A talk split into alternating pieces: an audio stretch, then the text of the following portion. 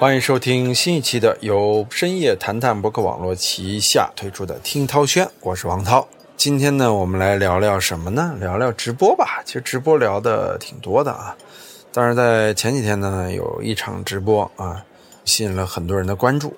那有人肯定会说，是不是刘畊宏的直播啊？刘畊宏这个直播呢，我个人觉得不值得太多的谈论啊，因为它确实是存在于当下。在这个疫情再度来袭，然后大多数隔离的这样的一个现状之下呢，出现的一个所谓的明星翻红这样的事件啊，我个人觉着呢，这个背后有很复杂的关联啊，这个有很多也不便说的，可能在这个时代的这个背景下呀，大家更需要这样的一个红人出来，带着大家在室内，更重要的是在室内完成健身，啊，需要这样一个热点。对吧？因为现在说实话，在疫情的笼罩之下呢，很多同胞们过得其实蛮苦的啊，不容易。今天我还发了一朋友圈，说大家这个企业怎么样，受这疫情影响大不大啊？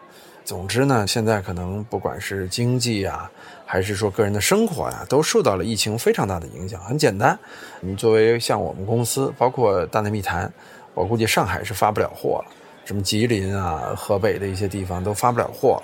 其实做电商呢，受影响非常大。还有就是上海这样一个长三角地区的核心城市啊，它一旦所有东西都停滞的话，会对整个中国的商业带来非常大的影响。所以在疫情的情况之下呢，确实这种隔离，它对整个的经济文化传播造成的损害是非常大的。啊，但是在这样一种半封闭的状态之下呢，也出现了像刚才我们说的刘畊宏这样的一个直播爆火的事件啊，包括李立群。当然，我们脱离疫情这个背景之下啊，我们来聊一聊，同样也是一位翻红的啊，或者说是一位突然间上热搜热点的这样的一个中国可以说教父级的人物。提到教父这两个字儿，肯定很多人都想到了谁呀？老崔，崔健啊。崔健呢，算得上是摇滚教父啊！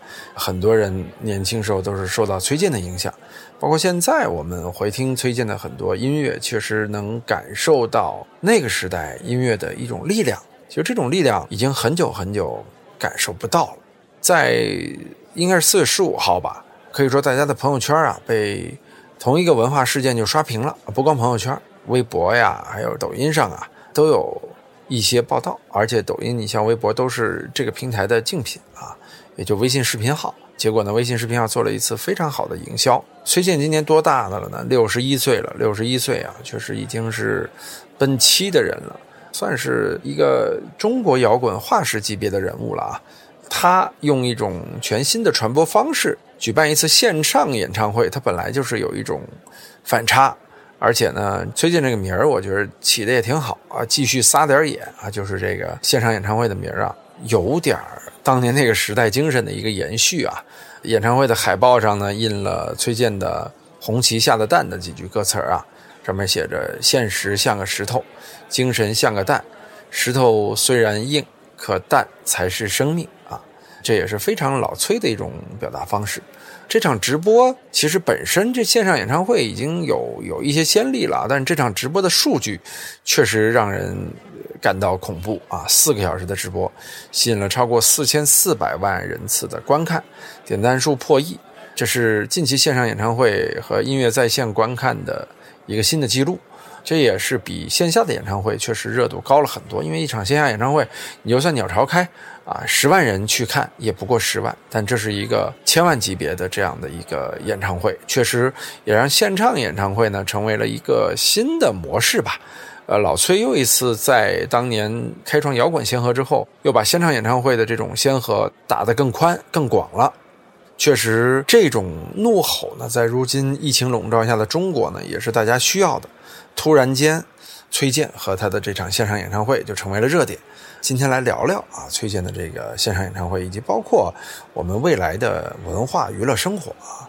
不光是在疫情之下，即便是疫情结束之后，我个人觉着，包括大家的消费、大家的观赏，可能都会彻底转移到线上吧。如果说淘宝啊、QQ 时代是大家的一个线上冲浪的二点零时代，这是移动互联的时代嘛？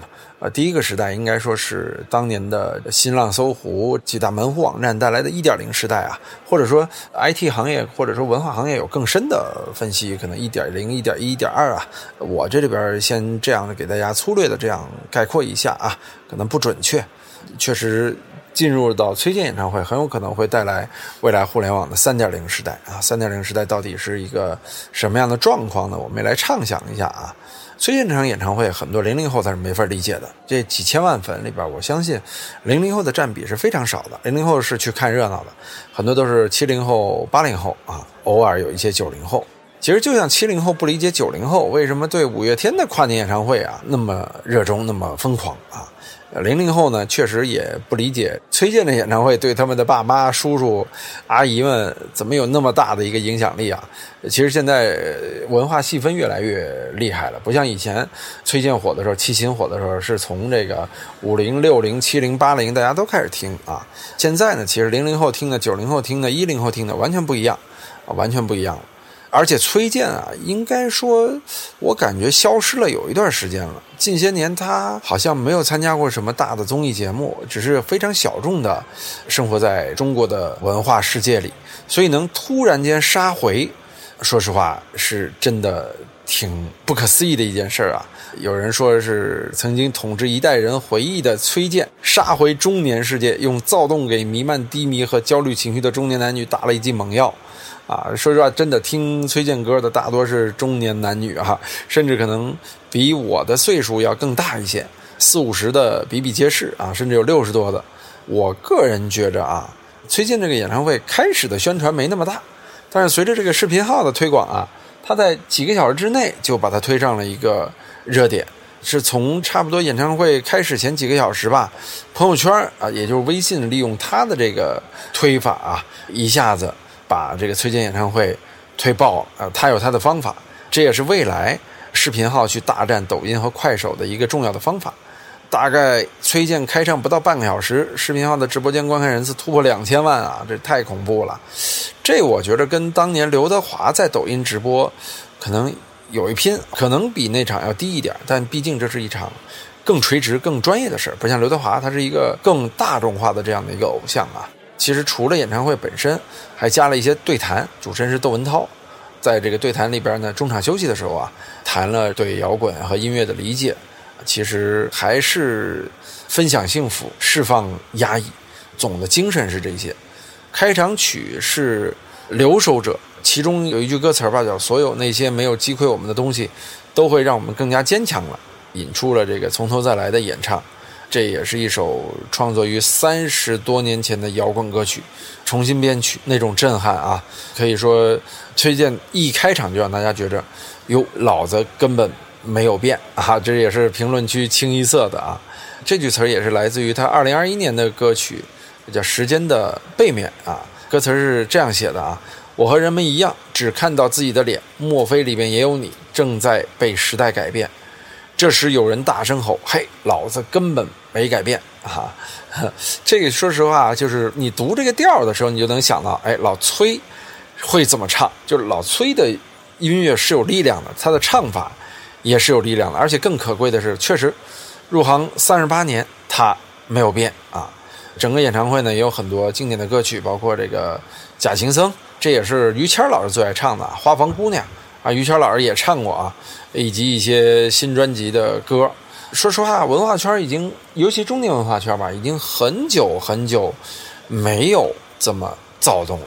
我个人觉得，这也是对于中国的中年男性、女性们审美的一次大追回。因为说实话，中国现在四五十的人都疲于奔命，尤其是在疫情当中，说实话，很多。中年人啊，他的公司、他的事业都出现了问题，而且啊，他们上有老下有小，受到疫情的影响是非常非常大的，因为他们要扛着生活的重担。前两天复习《绝命毒师》，也感受到，哎，当年这个戏为什么火？因为老白 White 这个化学老师，他其实代表的是所有美国中年人在这个时代的困惑。这种困惑呢，其实不分国度的，包括中国人啊，也能感受到这种困惑。所以说《绝命毒师》才成了这么火爆的一个美剧啊。这个崔健其实他代表的这个受众和欣赏群体啊，也是这样的。我们就来大概聊一聊崔健的，有很多年轻人啊，包括咱们的听众啊，也不是太了解崔健。奇人奇事啊，我们来大概聊聊崔健。其实我啊，我当年并不是一个崔健的铁粉儿啊。说实话，我听崔健可能很多程度上是来自于跨界，比如说有很多人模仿他，包括我刚才说提到的于谦老师去致敬他。所以说呢，我们也一起来啊，了解一下崔健是怎么一步一步成为教父的。呃，时光回到一九八六年那会儿呢，身穿蓝大褂。裤腿一高一低啊，在北京工体举行百名歌星演唱会的时候啊，用这样的造型唱了一无所有。我当时一直以为是一首西北风的歌啊，因为那会儿啊，中国有一些西北风的歌在，比如《黄土高坡》什么的，其实也是一种带有民族风情的这样的一种呐喊型的歌曲，具有摇滚的属性。然后呢，从那个时候开始呢，一无所有成为了崔健的标志，也成为了。中国摇滚音乐的一个标志啊！一九八六年呢，他作为中国摇滚的代表人，发出了中国摇滚音乐的第一声。当然了，他成为教父级的人物啊，他不光是因为这第一声，而是因为他的作品中呢，充满了个性、自我、追求自由的真实。老崔到现在也是真实，不虚伪，不做作。他的这种歌声啊。有跨过迷茫的思索，也有穿透理想去追逐的勇气，所以这场演唱会给我们的感觉也还是老崔仍然是能让我们燃起来啊！老崔呢也有一首很知名的歌叫《新长征路上的摇滚》，里面有几句歌词啊，叫“汗也流，泪也落，心中不服气，埋着头向前走，寻找我自己”。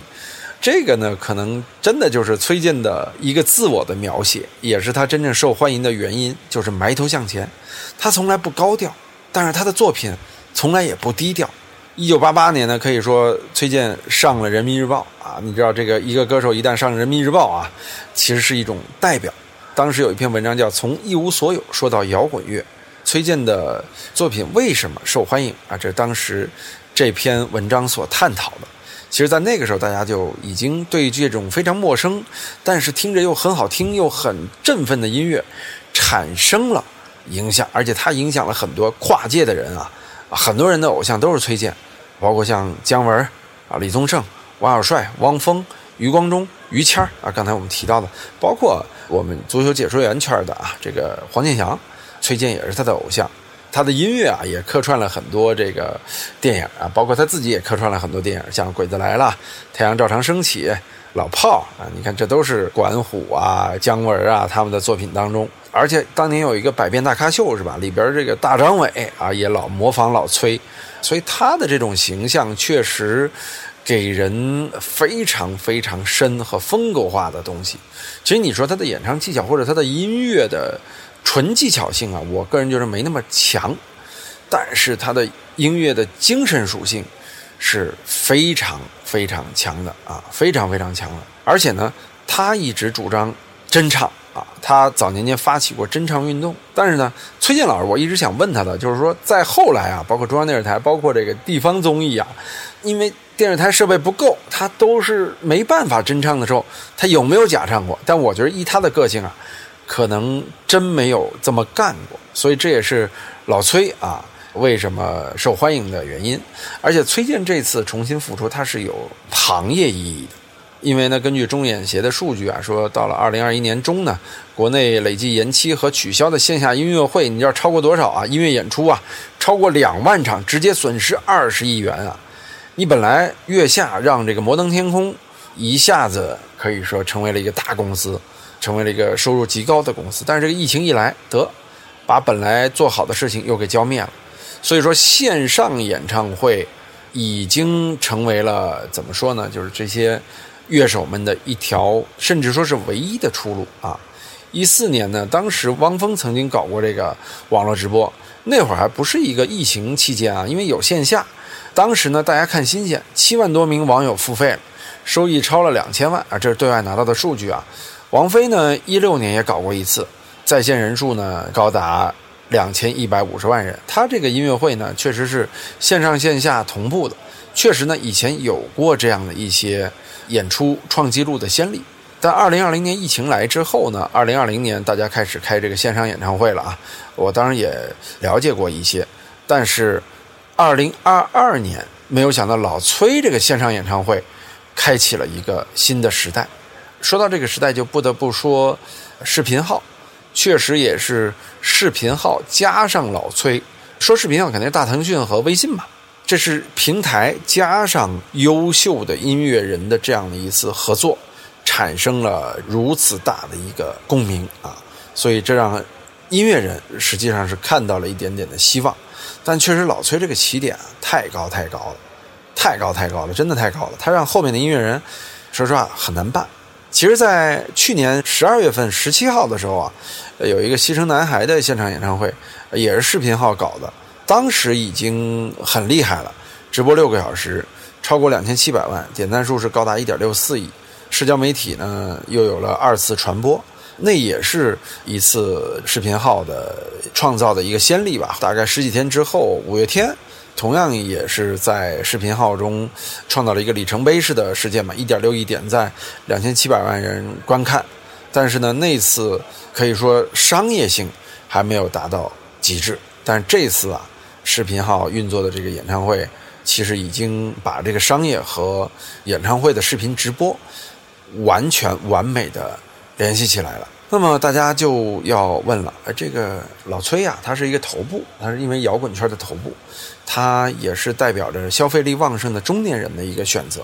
视频号直播真的是未来线上演唱会最好的出路吗？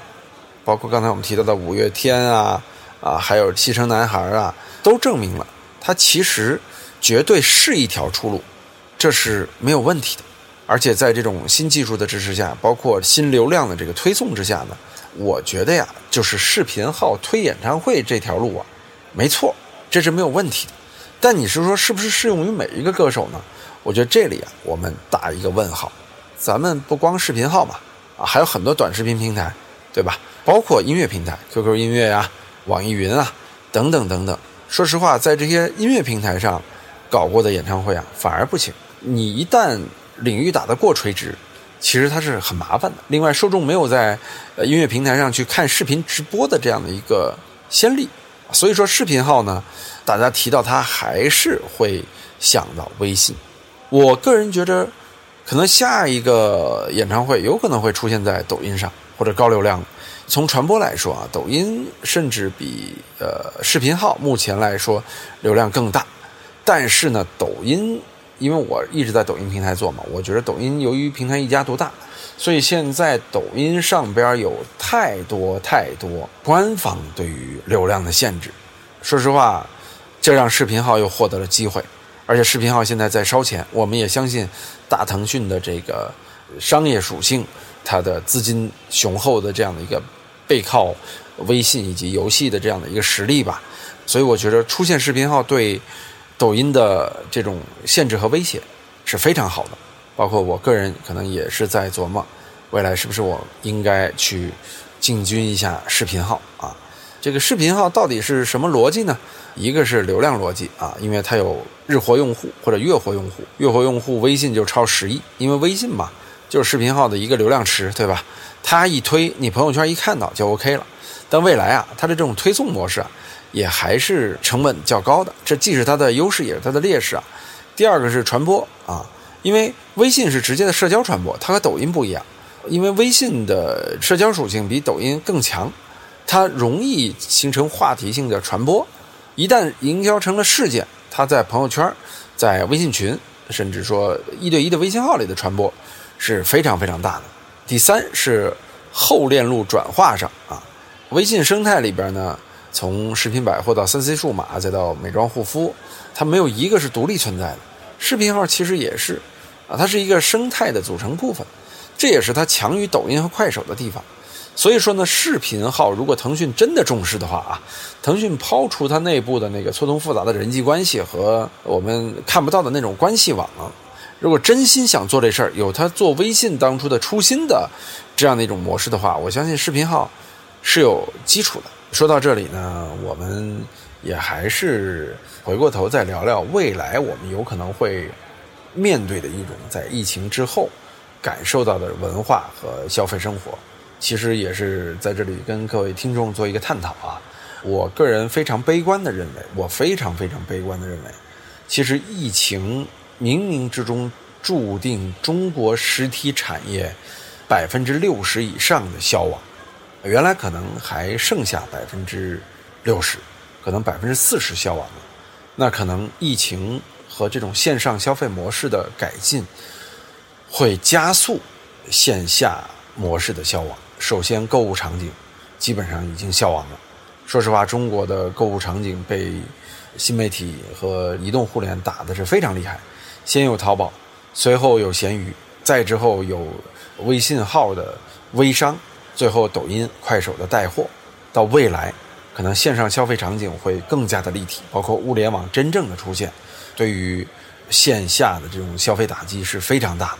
另外，我们要想到中国地产行业现在的崩盘，可以说中国地产行业随着房价涨到了一个高幅度之后，再加上线下的购买力减弱之后，它是一个连锁反应。